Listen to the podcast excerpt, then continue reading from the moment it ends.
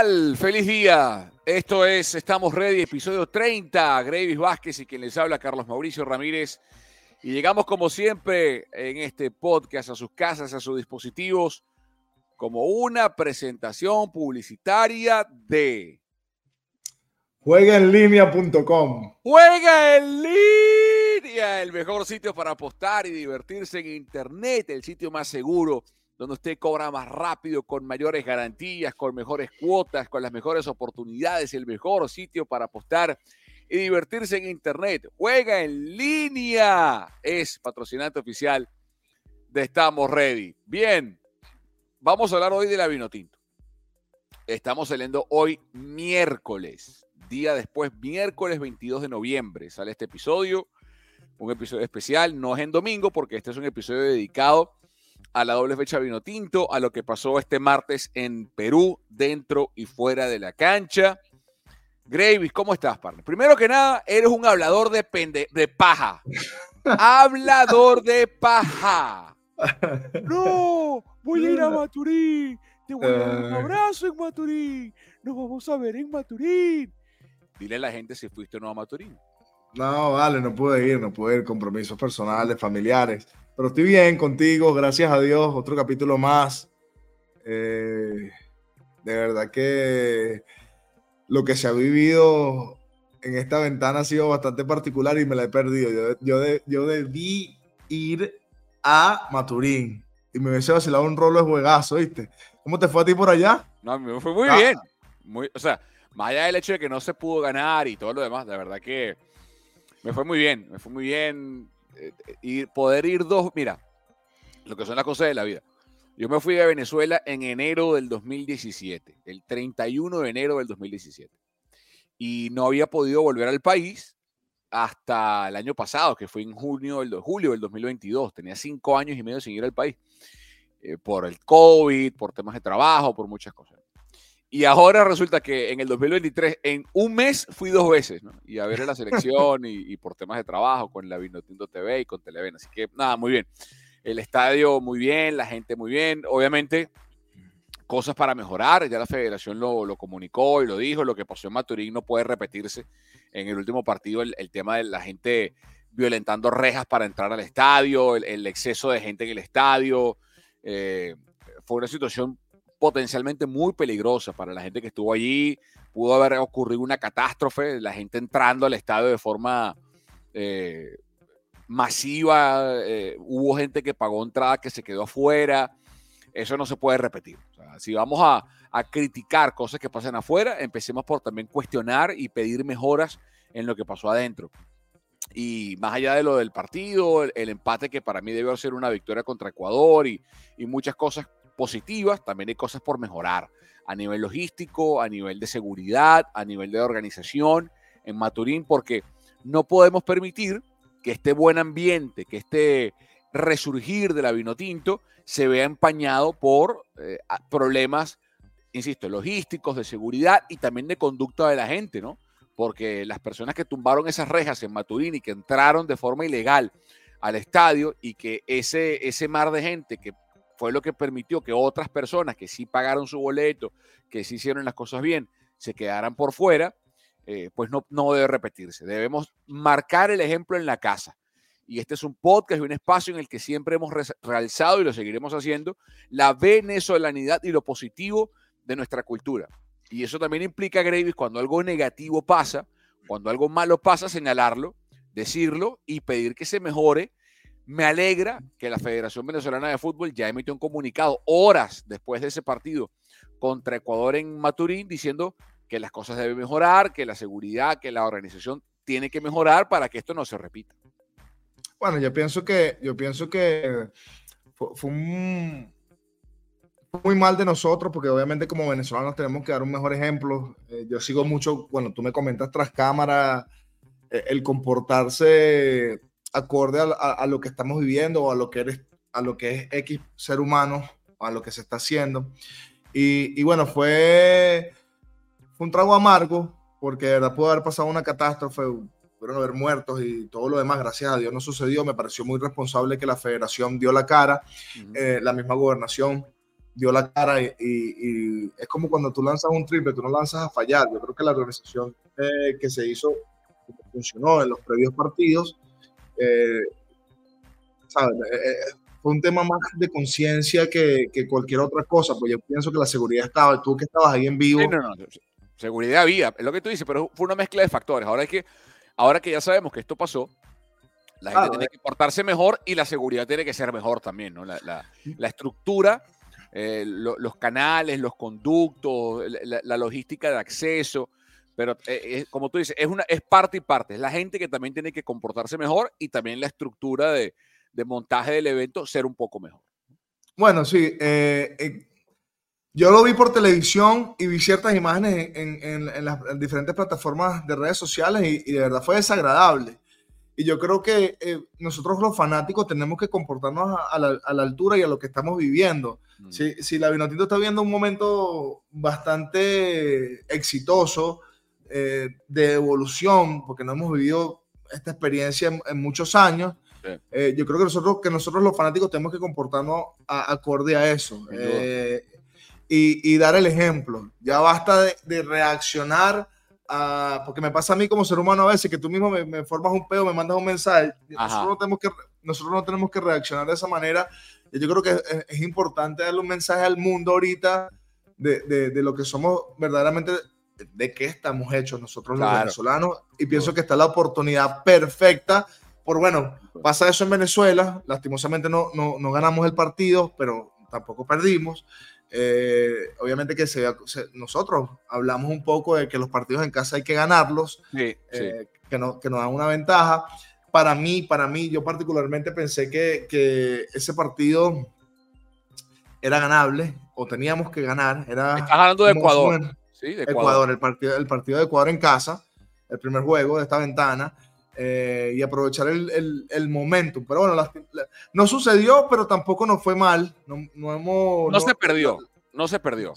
Que es bueno, pero eh, eh, esas oportunidades no hay que, no hay que desaprovecharlas, toma papá. Yo creo que nosotros tenemos que, que entender dónde estamos parados. Y bueno, yo soy, yo soy particularmente fiel pensador de que si tú, tanto el público, los fanáticos, los jugadores, todo lo que se está todo lo que está sucediendo ahorita a nivel futbolístico en Venezuela está muy de la mano. Y, todo tiene su energía. O sea, si nosotros como fanáticos no nos comportamos bien, no nos merecemos ganar. Y, y, la, gente dice que, que, que, oh, tú eres un loco. No, no. Yo cuando jugaba, me acuerdo yo que hasta decirle buenos días, buenas tardes, buenas noches, o, o, o, ser educado con las personas que limpian el gimnasio, con los que cuidan, el seguridad, todo eso es importante, influye en, en, que, en, que, pueda yo ganar o tener un buen, una buena, un buen performance. Entonces, bueno, no se ganó, pero bueno, no perdimos tampoco. Hablemos del partido del martes, del partido del martes. Esto que van a ver, esta es la alineación de Venezuela contra Perú. Tranquilos que sí vamos a hablar de lo que pasó después, pero vamos en orden cronológico. Venezuela no se paró así. A ver, esta fue la alineación, este fue el 11 de la Vino Tinto. Rafa Romo, Alexander González, Jordan Osorio, Wilker Ángel Miguel Navarro, hasta ahí todo bien. Luego, doble pivote, Moreno con Ángel Herrera, de acuerdo. Después, Machís iba por la derecha, no era como segunda punta. Sabarino por la izquierda, Soteldo de 10 en el centro y Salomón Rondón arriba en el 4-2-3-1, no era 4-4-2. Esto viene de la página de, de SofaScore, pero esta fue la alineación, insisto, la alineación más no el parado táctico de, la selección de Venezuela. ¿no? Eh, este fue un parado táctico que cuando uno revisa, y lo dijeron ayer en la Vinotinto TV, el canal oficial de YouTube de la federación y de la selección, los jugadores estaban incómodos, sobre todo los tres de arriba, ¿no? Soteldo, Sabarino y Machís. Machís tuvo inclusive la, la, la, honestidad de decir que estuvo incómodo en el partido, que él estuvo por una banda, se siente más cómodo por la otra, y, por ahí fue el partido.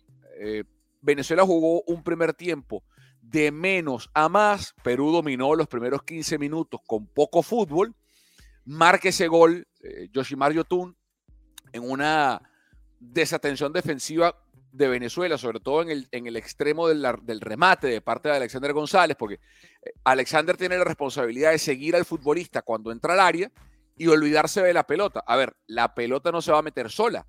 si viene un centro, tiene que haber alguien que esté del otro lado de ese remate para cabecear la pelota. Y en este caso Alexander sigue la pelota, se olvida de Yotun que está a su espalda y Yotun entra y cabecea.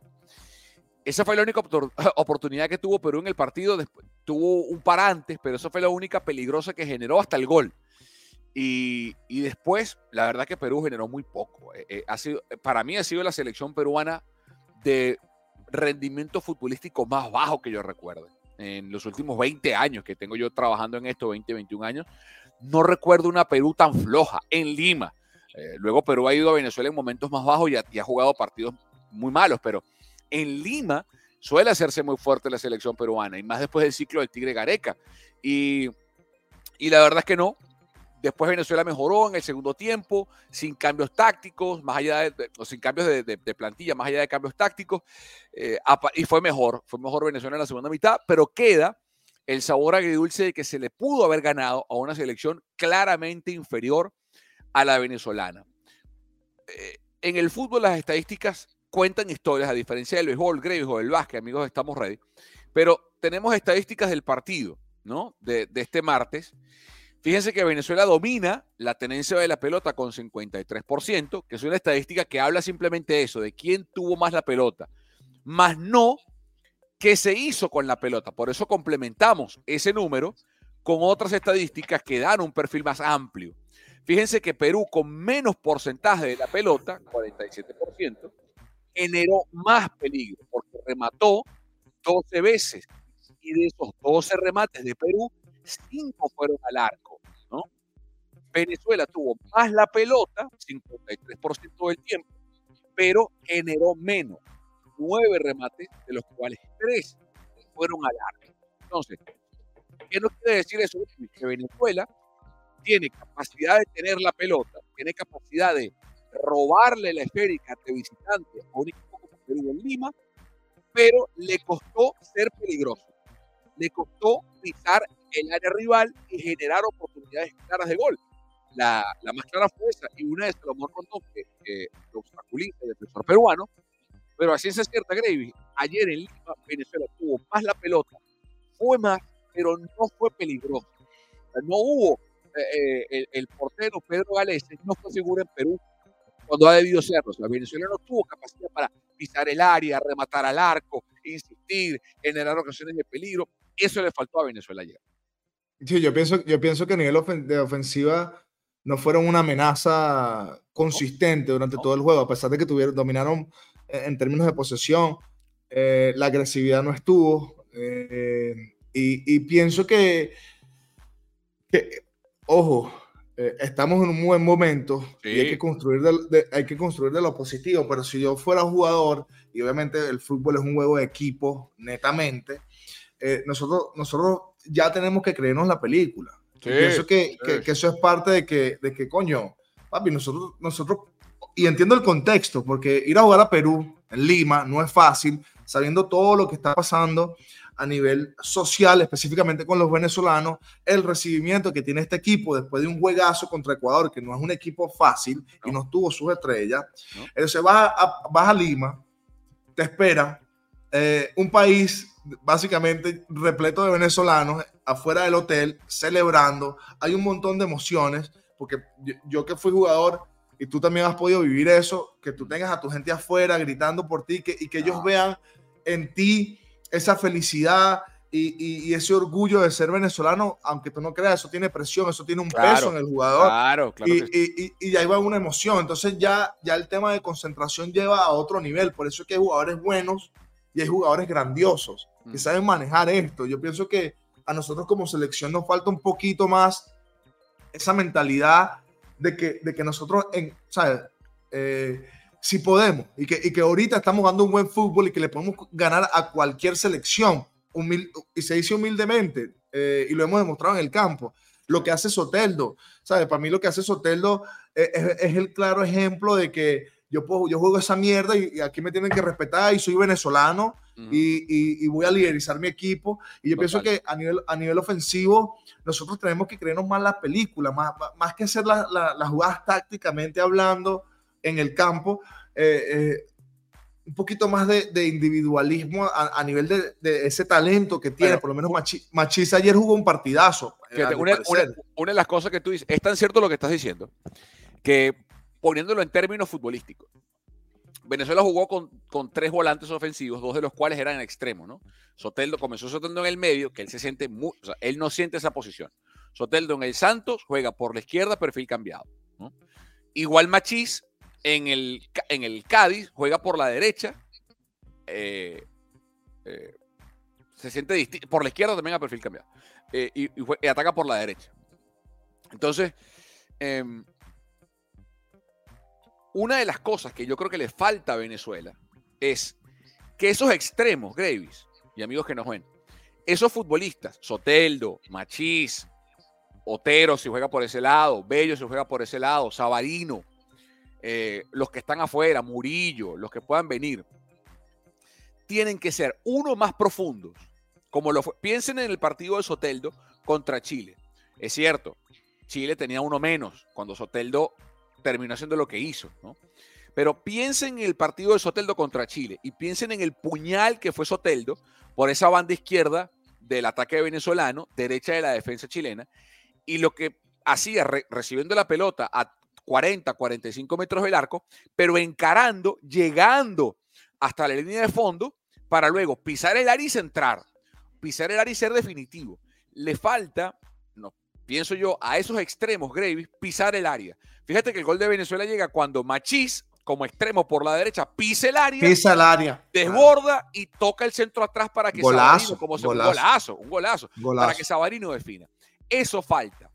Esa, esa decisión, esa incisividad, esa, esa e, ese fútbol vertical, agresivo, que pise el área de esos futbolistas de Venezuela falta. Pues, ¿qué pasa?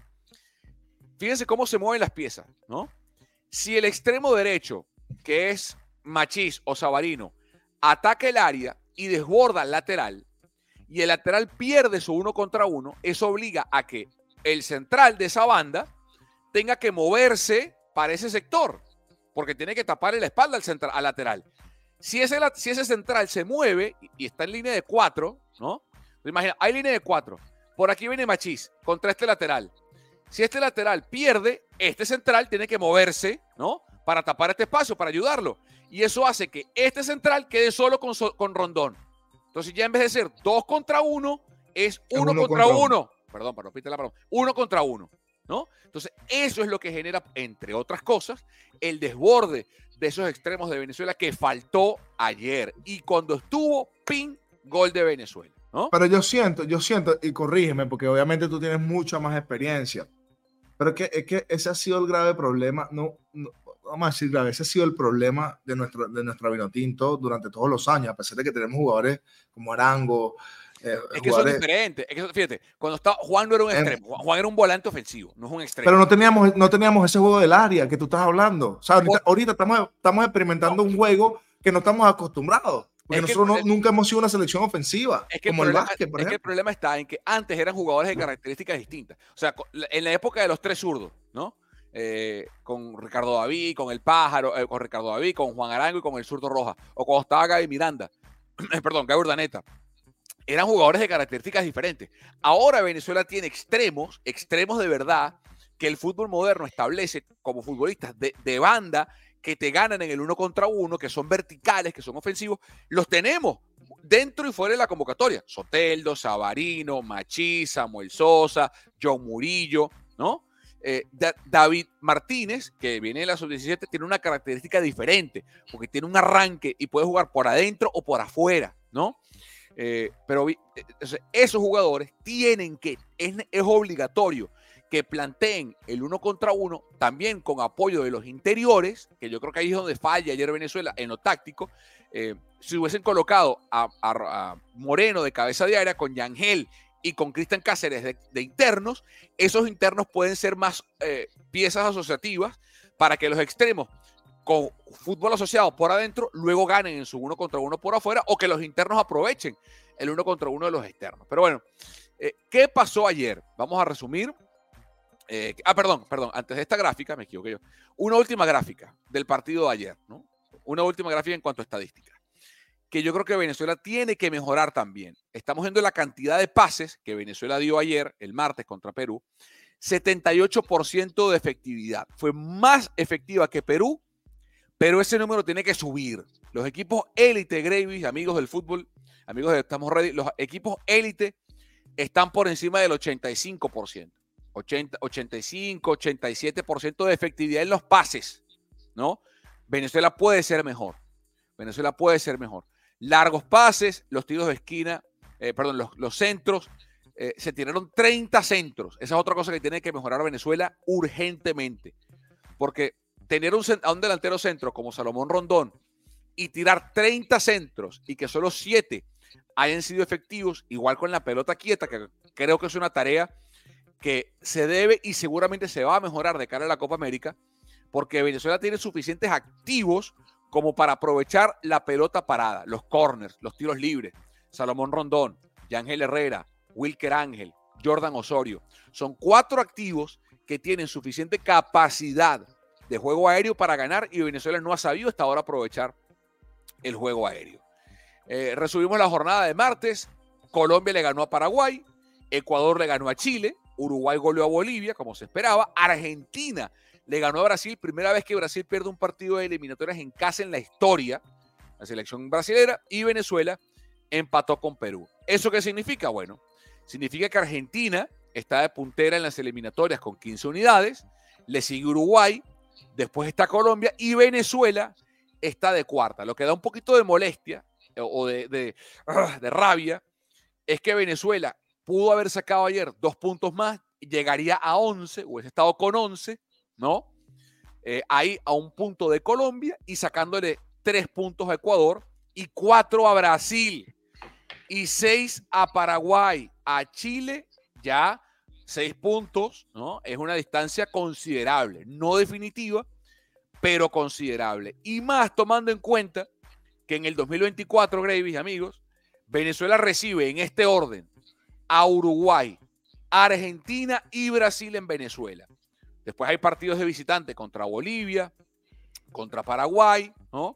También en el 2024, el primer partido es contra Bolivia en La Paz. Hay que ganar, hay que ganar ese partido contra Bolivia en La Paz, con todas las dificultades que genera ir a la altura de, La Paz y el Hernando Siles Suazo de, Suárez de La Paz, de Suazo, pero, pero bueno, hay que ganar. Entonces. Bueno, pero, yo considero, yo considero que ahora vamos a pasar uno de los mejores diciembre futbolísticamente hablando por el trabajo que se ha hecho hasta ahora. Por eso digo, hay que construir de lo positivo. Yo pienso que tenemos que tener una mentalidad un poco más agresiva, creer un poco más en nosotros. Hablaste de lo táctico y al final eh, el tema de la seguridad del jugador como tal y el talento, el fútbol también ha cambiado demasiado. Tú hablaste de las bandas, de que ahora el uno contra uno en las bandas, estos jugadores son extremadamente talentosos.Nosotros tenemos el personal para eso, se ha demostrado y cuando llegamos y, jugamos en el área, eh, sí somos una amenaza para el equipo contrario, para la selección contraria. Y, hablas del, del, juego de la pelota parada. ¿Sabes? Eh, de verdad también tenemos el personal y siento que no, no, no estamos siendo eficientes. Hay cositas que, que tenemos que mejorar porque honestamente si no la mejoramos, el juego nos va a joder a nosotros mismos y nos va a costar esa clasificación. Y esa es la verdad, hay que decir la verdad. son las fortalezas, Gravis, de Venezuela. O sea, Porque mira, mira, mira, disculpa que te corte. No, no, dale. Eh, imagínate en el, 2024, Uruguay, Argentina y Brasil en casa, tres potencias. Ajá, ¿cuál es la, cuál es la estrategia aquí? Por lo menos empatar.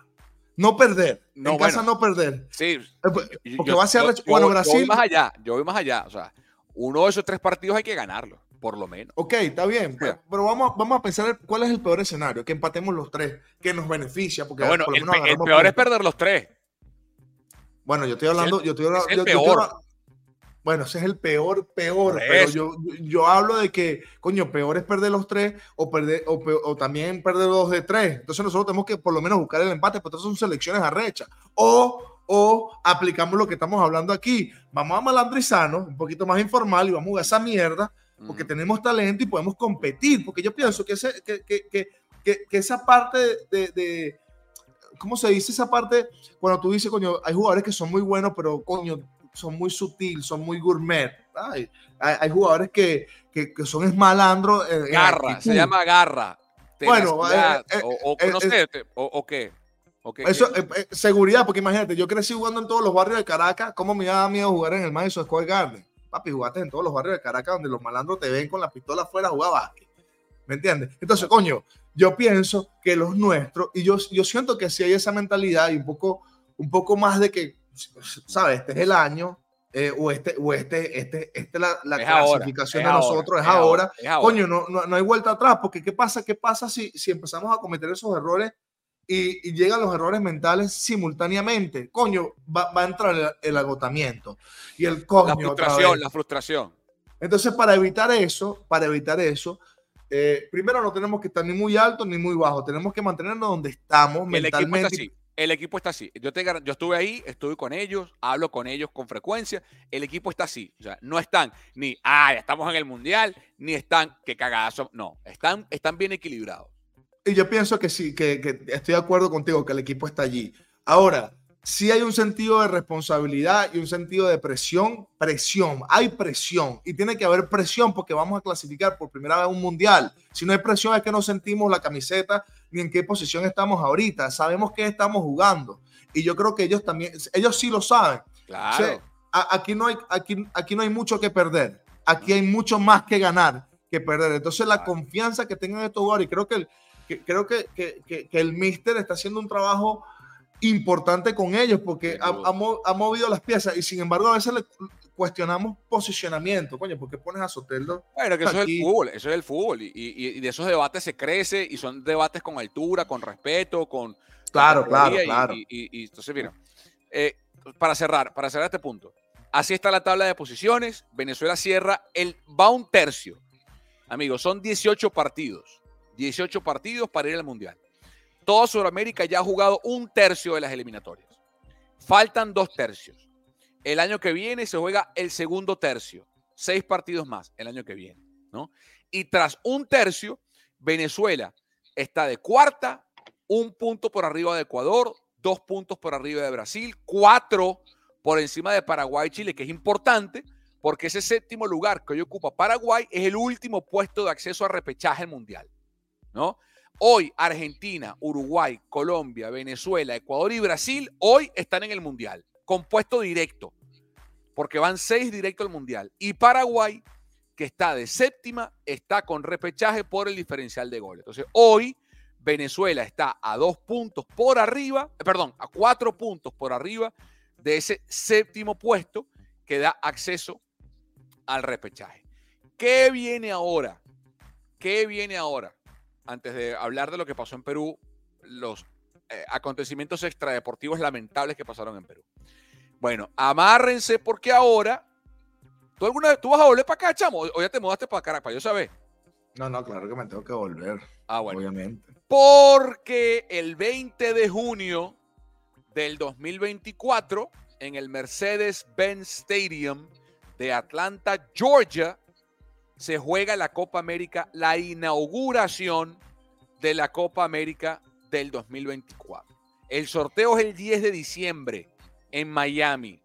Sorteo 10 de diciembre en Miami. Y por si es que te dan ganas de ir, Gravy Josué. Miami va a ser la final. El 14 de julio en el Hard Rock Stadium, la casa de los Miami Dolphins, donde se jugó el Super Bowl del 2020 de febrero del 2020, se va a jugar la finalísima de la Copa América del 2024. Entonces, esa Copa América le va a servir al Bocha Batista y a los jugadores de Venezuela para tener más compenetración, porque un mes mínimo, un mes de concentración aquí en Estados Unidos, de trabajo, de compenetración, de trabajo táctico. Ahí va a poder por fin Batista tener una ventana larga de trabajo, ¿no? que le va a preparar, porque seamos sinceros, si Venezuela gana la Copa América, tiramos todos cohetes, buenísimo.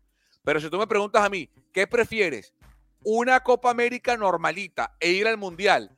¿O ganar la Copa América y no ir al Mundial? Yo quiero ir para el Mundial, así no sea un título, porque la Copa América es un título.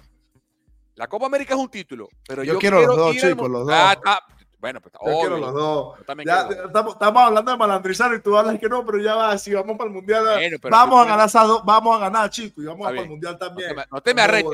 Está bien, no te me arreches, está bien. Y ojo, mezclando una cosa con la otra.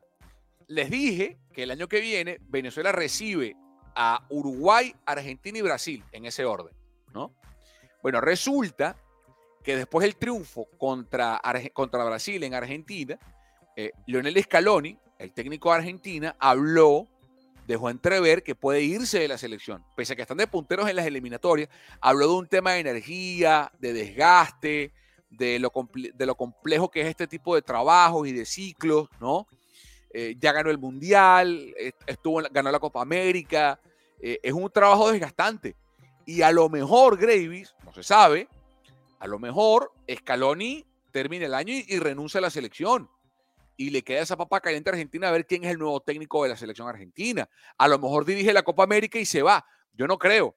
Yo creo que quien dirija la Copa América en Argentina seguirá porque la Copa termina en julio y a los dos meses hay eliminatorias en septiembre, ¿no? Julio, agosto, en septiembre son las eliminatorias otra vez.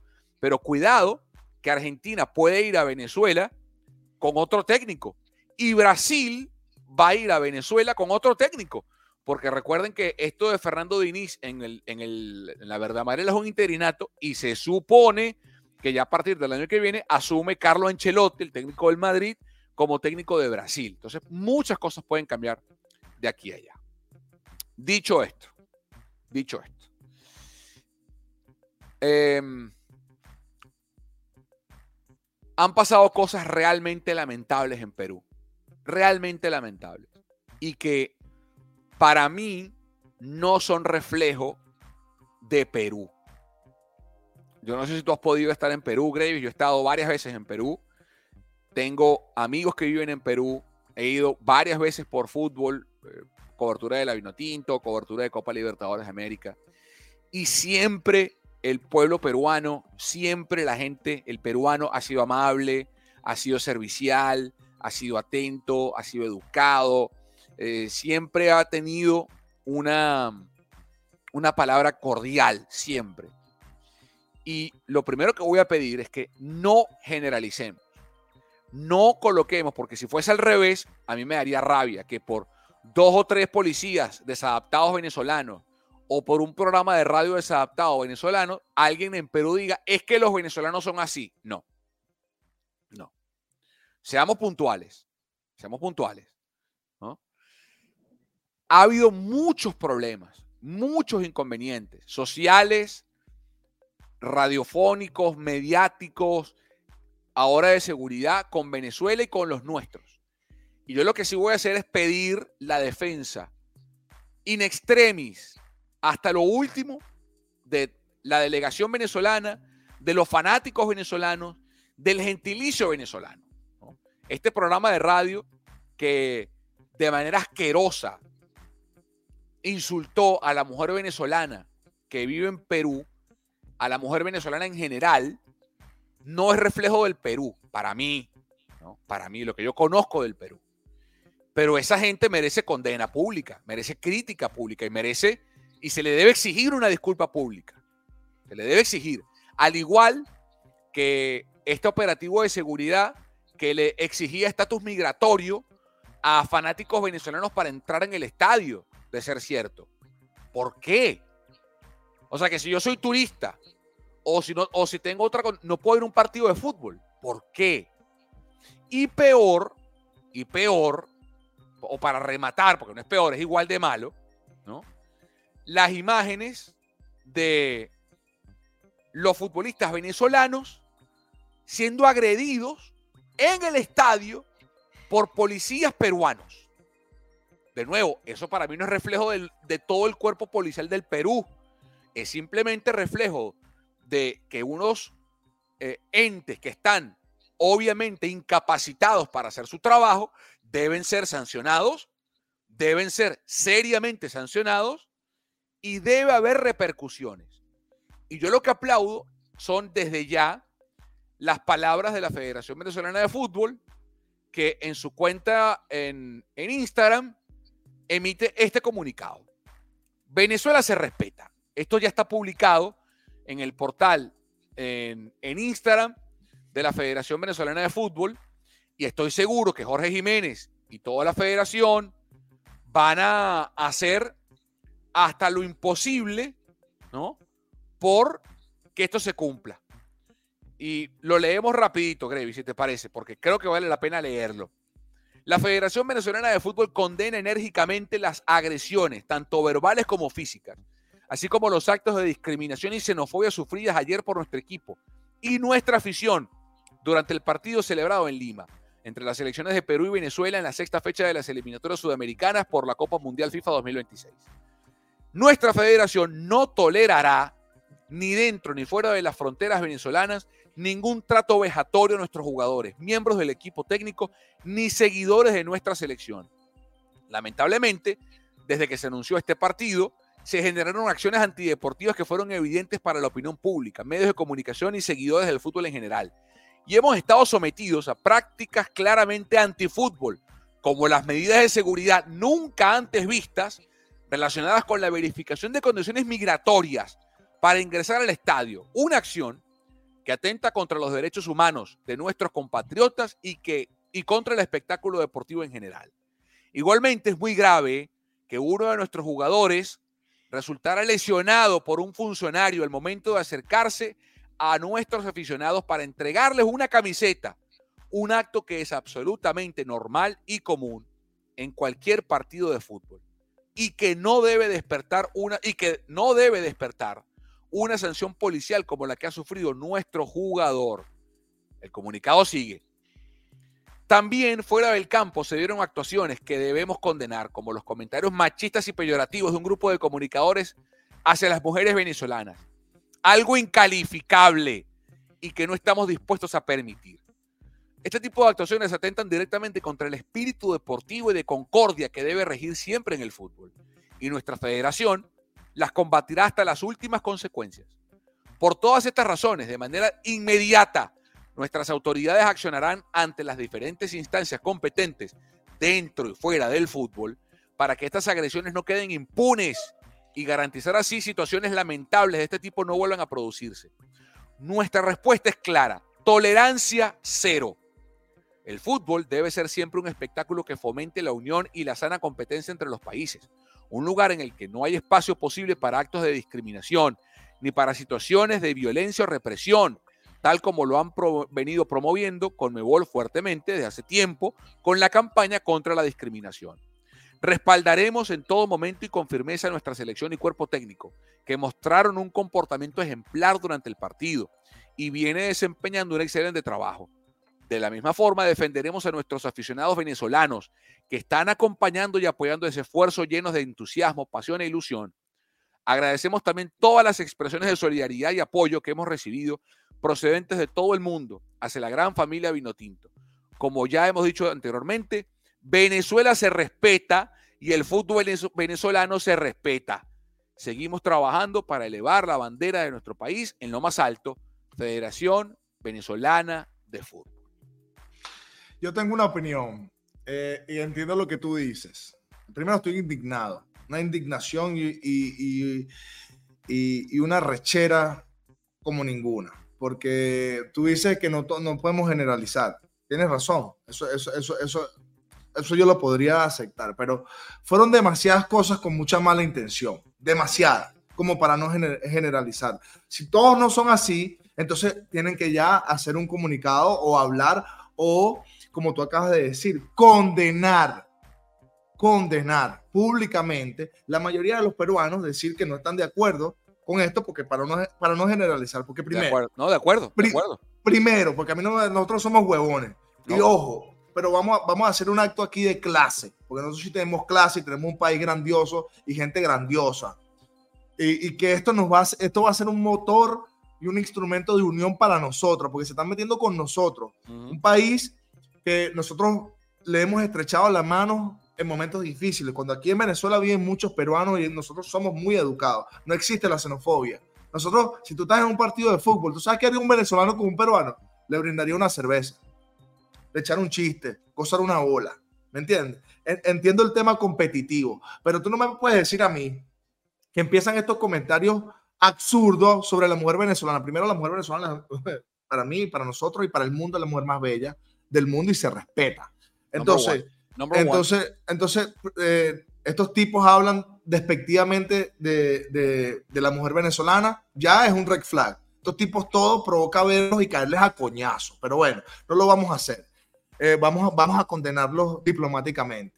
Después vienen y otros comentarios xenofóbicos. Eh, eh, el tema migratorio en un estadio de fútbol. O sea, ya va, ya, ya, no, no, ya esto es mala intención, ya esto es mala intención, ya esto es, vamos a joderlos, vamos a sacarlos de quicio, vamos a descomponerlos, vamos a humillarlos.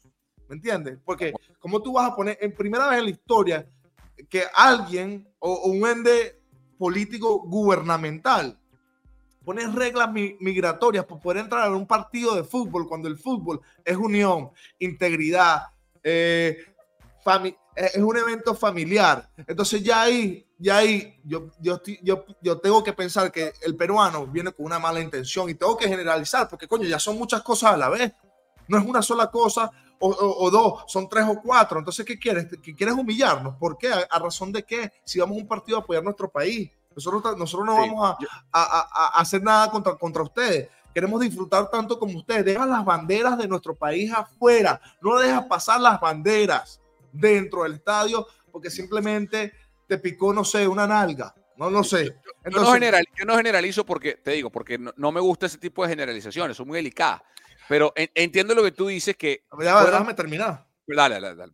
Déjame terminar porque no he terminado. Entonces, después, después viene la policía y le cae a palazo a uno de nuestros jugadores. Más bien fuimos decentes porque hubiese pasado una desgracia. Porque si, si nosotros eh, si los, nuestros jugadores se hubiesen arriesgado, si hubiesen subido todo y se caen a coñazo con los policías, que no era el deber ser, pero ponte tú en el zapato de ese jugador que te mete un palo. Es, defensa, es defensa personal, es defensa ¿Me entiendes? ¿Por qué? ¿Y por qué? Si en todo momento el, eh, eh, el tipo fue el jugador nuestro fue a tirar la camiseta, ¿por qué tienes que venirlo a apartar? ¿Qué te está haciendo? Él no tiene un arma, no, él, él, no está peleando. Él está dando un aplauso a, a, su público, a nuestro país que está ahí, que está ahí presente. Entonces es otra, se, agrega otro acto xenofóbico e irresponsable y bueno, lastimosamente, eh, yo, no sé si la policía peruana es eficaz. En este caso creo que no, porque eh, eh, esto, es un acto de, muy mala fe, muy mala fe. Y tienes que agregarle que se van al aeropuerto y los mantienen en el aeropuerto porque no querían eh, aquí Rutaca hace, hace, hace un comunicado oficial donde eh, básicamente explica que los tienen retenidos ahí, que no les tienen acceso al combustible. Se, Siguen con la humillación. ¿A cuesta de qué? ¿A, qué costo? ¿Por qué? ¿Por qué? Entonces, coño, Carlos Mauricio, yo te amo y te quiero y amo mi país y me duele y tengo mis diferencias con los míos propios, con nuestro país, con, nuestra, con nuestras personas, pero aquí se están metiendo con Venezuela. Aquí tenemos que estar todos unidos. Entonces, está bien, tenemos que reaccionar con, mucha educación y con mucha clase. Y cuando ellos vayan aquí a Venezuela, tenemos que quitarnos esa paja de que nosotros lo vamos a tratar como nos trataron ellos a nosotros. No, esta es la oportunidad grandiosa que tenemos nosotros como país, como ciudadanos, de hacerles entender a todos ellos que no somos esa clase de personas. Que, que los vamos a dejar pasar aquí, que van a poder disfrutar, que sus fanáticos van a poder ir en sana paz a disfrutar un juego. Y ese es el llamado. Pero no obstante, estamos molestos y arrechos por esa actitud de ellos. Ahora, vamos paso a paso. Vamos por paso. Lo de los, lo de los, es que no los voy a llamar ni colegas porque no son colegas míos. Lo del programa de radio, este peruano, que hizo el, el, el comentario asqueroso de las mujeres venezolanas. Eso no lo vamos a solventar, ni tú ni yo. Eh, en todo caso, quienes deberían actuar son los directivos de esa emisora que deberían sancionar a, estas personas que trabajan en ese programa y, tomar medidas al, respecto. Y el gobierno venezolano puede, creo yo, puede tomar acciones legales contra ese programa o qué sé yo, ¿no? Por un lado. Hablemos de lo deportivo de lo deportivo. Imagínense por un momento, imagínense por un momento, ustedes que están viendo Estamos Ready, sean ustedes de la nacionalidad que sea, en el país que sea que nos estén viendo. Imagínense por un momento que el futbolista que le dieron el palazo no fue Nahuel Ferraresi, central venezolano del Sao Paulo. Imagínense que no fue a él. Imagínense que ese palazo se lo da un policía peruano a Messi. ¿Qué pasa?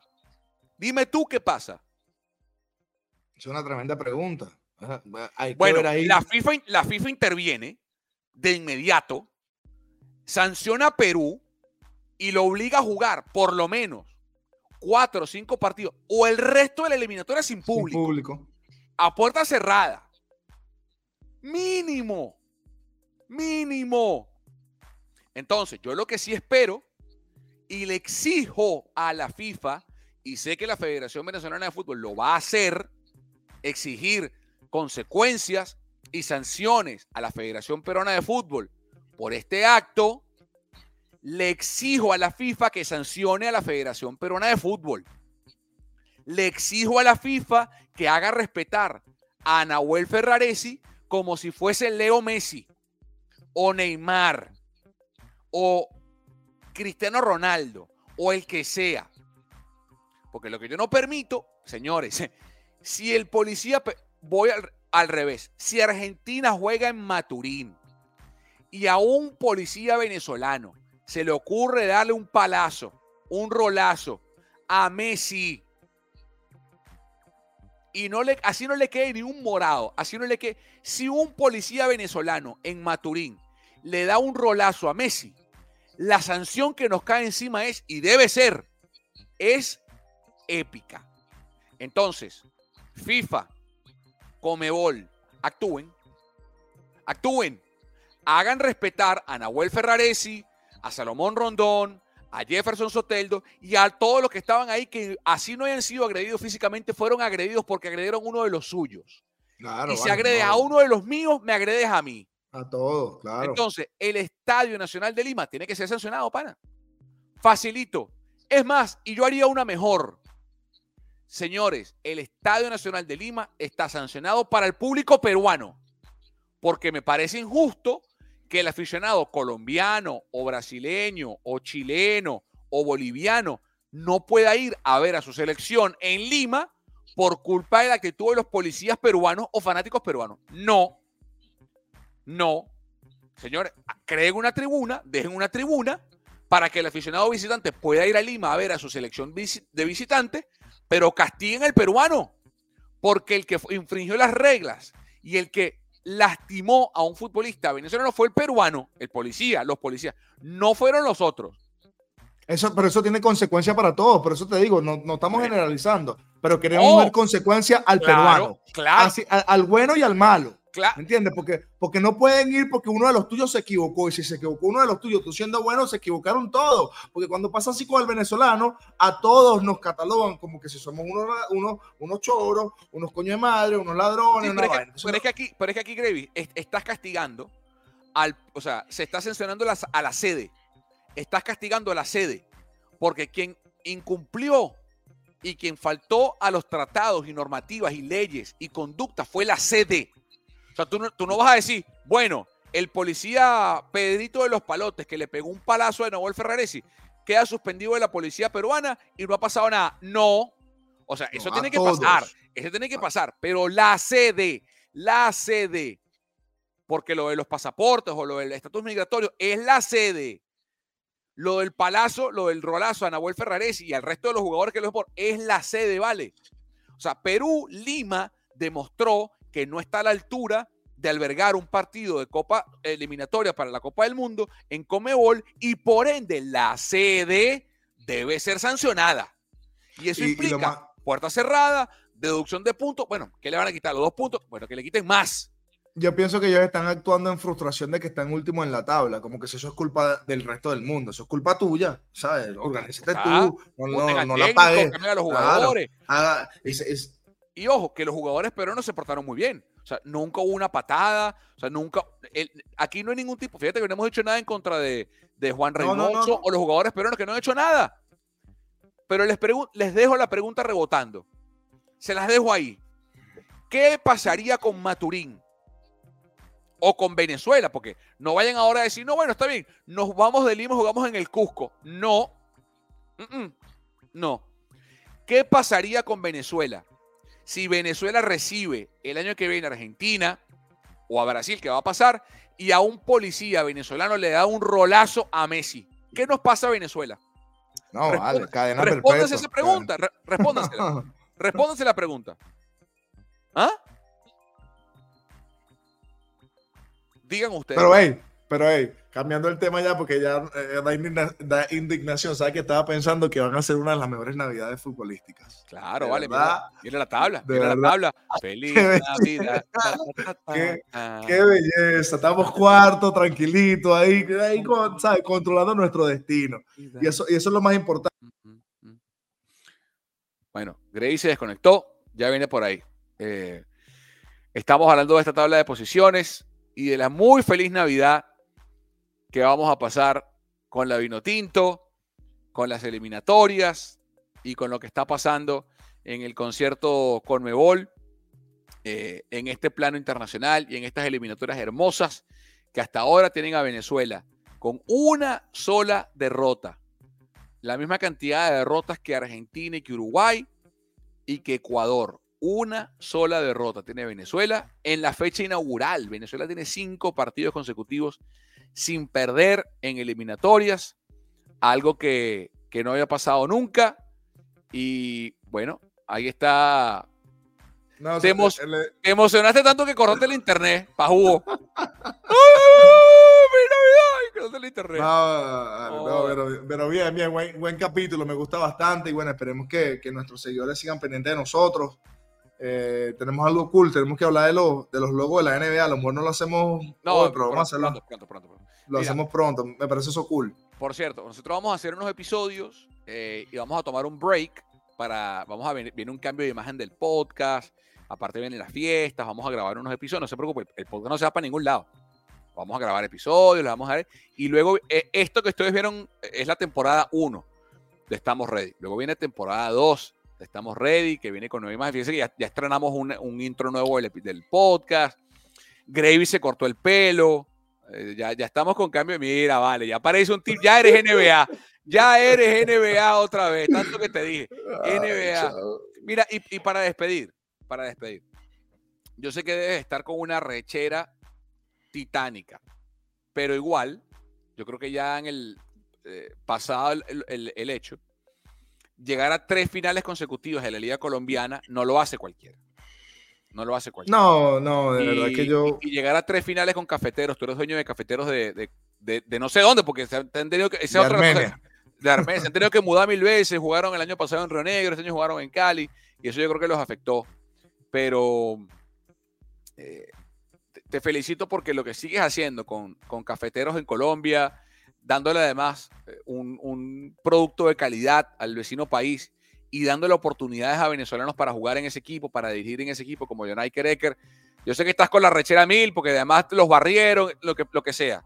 Yo sé que estoy seguro que cuando, cuando la polvareda se asienta, vas a ser capaz de ver lo que estás logrando con Cafeteros en muy poco tiempo, un equipo muy joven, con muchas vicisitudes, que tú estás batallando, que tú estás lidiando y que estás sobrellevando y triunfando con eso. Eh, y olvídate de lo que dicen los externos, olvídate de los envidiosos, olvídate de los que no te no ven el proyecto por lo que es, que es un proyecto que está dándole cabida y calidad al baloncesto colombiano y de rebote al baloncesto venezolano que te realza a ti como directivo deportivo en tu corta carrera como dueño de cafeteros de, de Armenia. No, bueno, gracias, gracias, Carlos. De verdad que bueno, ha sido un reto bastante difícil para mí eh, y para los socios que me acompañan. Eh, hay demasiados retos, no tener una sede, eh, tres finales seguidas en, en, en, en, diferentes, en diferentes locaciones, una en Cali, después Río Negro, después Cali otra vez. jugamos una serie en Río Negro para ver si nos, si, si nos afianzamos, pero el tema también económico es bastante difícil. Yo pienso que tú, tú diste en el clavo, yo pienso que la gente a veces piensa que es muy fácil sacar un equipo y, y tener todos estos retos eh, y hacer todas estas inversiones del bolsillo eh, para darle un, empleo no es fácil, ojo, eh, no hay excusas, pienso que este grupo batalló hasta el final, obviamente me ganó el mejor equipo de la historia de Colombia y eso no, no, sea, eso lo dijeron mucho mejor porque si alguien me, me, tuvo que ganar fue el mejor equipo. Y, y, yo creo que lo que ha hecho el señor Caparroso con, con, esa franquicia es bastante épico. Y, felicitaciones a, ese club. Pero bueno, nosotros seguimos en batalla, vamos, vamos, vamos a analizar en frío. United ya está aquí en Venezuela, todavía tenemos unas responsabilidades que cumplir, que las vamos a cumplir. Y, buscaremos nuestras sedes eh, donde podamos sentar, sentirnos como en casa con nuestros fanáticos, que haya un sentido de identidad, que podamos comercializar, que, que, que se haga un negocio próspero para que todos, para que sea una relación ganar-ganar, que hasta ahorita no lo ha sido y ha, y ha, sido bastante difícil el tema de ser un jugador profesional activo, a ser un empresario y tener la presión de pagar sueldos, de, de, de, de, operar un equipo en la cual todo el mundo sabe que tener equipos en Latinoamérica no es fácil, la mayoría van a pérdidas, no es una excusa, pero sí hay que, hay que concientizar, concientizarse en eso y muchos de estos proveedores de verdad han hecho un trabajo espectacular con nosotros y, y es difícil, es difícil. Con todo eso, con todos esos obstáculos llegamos a una final y, y si, si, nosotros no tuvimos pretemporada, no hemos tenido pretemporada porque no tenemos cancha donde hacer la pretemporada. O sea, hoy cambiamos un poco, esta, esta, última fase cambiamos un poco la dinámica, pero bueno, no se dieron nuestras cosas, no me rindo, no nos vamos a rendir y, y creo que vamos a construir un equipo para, para, para, el año que viene mucho, mucho más competitivo y con una sede que Amén. es muy importante. Amén. Eh, este programa llega a ustedes como una presentación publicitaria de Juegaenlinea.com. Juega en línea. El mejor sitio para apostar y divertirse en Internet. La NBA, la NFL, eliminatorias, la UEFA Champions League, béisbol venezolano, el fantasy. Todo está en Juega en línea. El mejor sitio para apostar y divertirse en Internet. Gravis Vázquez, Carlos Mauricio Ramírez. Nos vemos pronto en otro episodio más de Estamos Ready. Mano, tengo fe, Gravis Josué. Hay que tener fe. Esa, esa, debería ser, esa, debería ser, nuestra etapa de que en adelante hasta que clasifiquemos al mundial. Tengo la cancioncita, es buena. Nos vamos. Chao. Un abrazo.